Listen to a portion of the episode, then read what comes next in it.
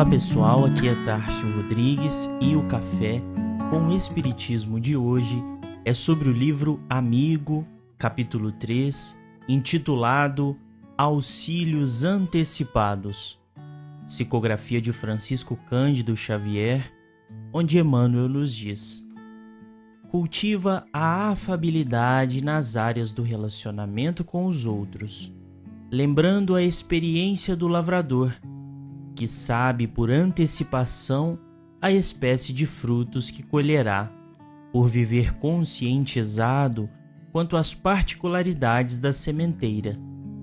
Não te permitas a fuga de situações que se te afigurem desagradáveis. Os contatos sociais não se destinam unicamente à lavoura afetiva, em que o salário da compreensão assegura um incentivo ao trabalho e à alegria de viver. Observa os ensinamentos da vida nas aulas do cotidiano. Aquele amigo que te parece menos simpático e que habitualmente suportas, tão só atendendo a princípios de educação, será provavelmente, em dias breves, o chefe da repartição de cujo favor talvez dependas futuramente. Certo companheiro que consideras portador de maneiras estouvadas será provavelmente o irmão que, em momento oportuno, te arrancará de crises amargas. A mulher, em cuja presença anotas hoje vários defeitos, possivelmente amanhã te surgirá na condição de enfermeira prestimosa amparando-te os seres queridos. A jovem extrovertida, cujas maneiras agora censuras, talvez depois te pareça por alguém que se te incorpora à família, erigindo-se no apoio de teus dias em tempos de provação. Não condenes pessoa alguma, somos todos irmãos ante a providência divina interligados no trabalho do dia a dia em função de nosso aperfeiçoamento mútuo. São curiosas as observações de Emmanuel comparando a afabilidade nos relacionamentos com o lavrador diligente que sabe antecipadamente a natureza e particularidades da própria sementeira.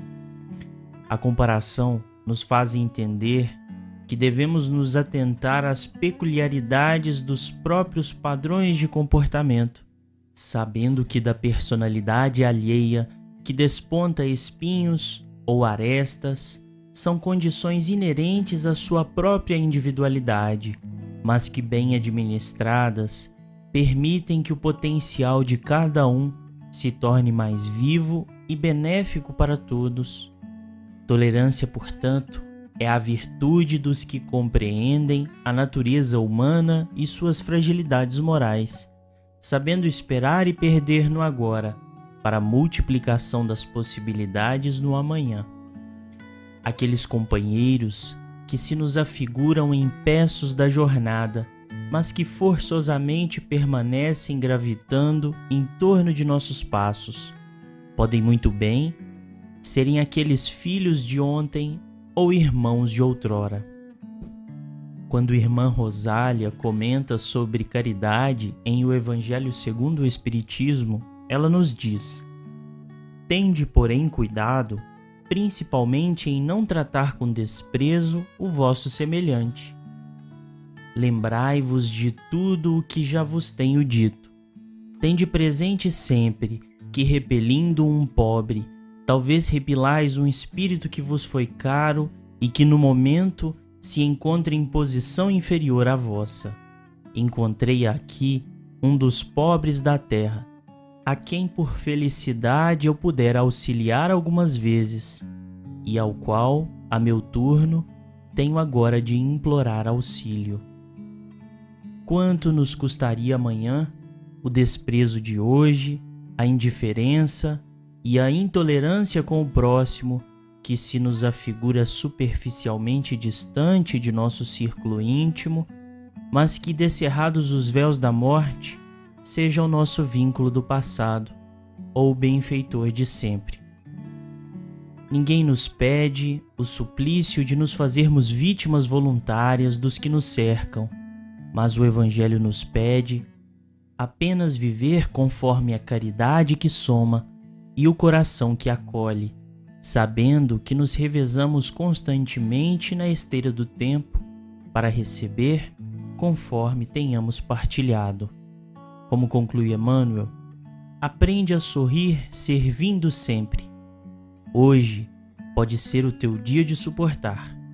Amanhã, no entanto, precisarás dessa ou daquela pessoa considerada difícil que te tolere em algum momento infeliz. Agora é o teu instante de algo ofertar a benefício de alguém. Depois, no entanto, surgirá, talvez sem que esperes, o teu momento de receber.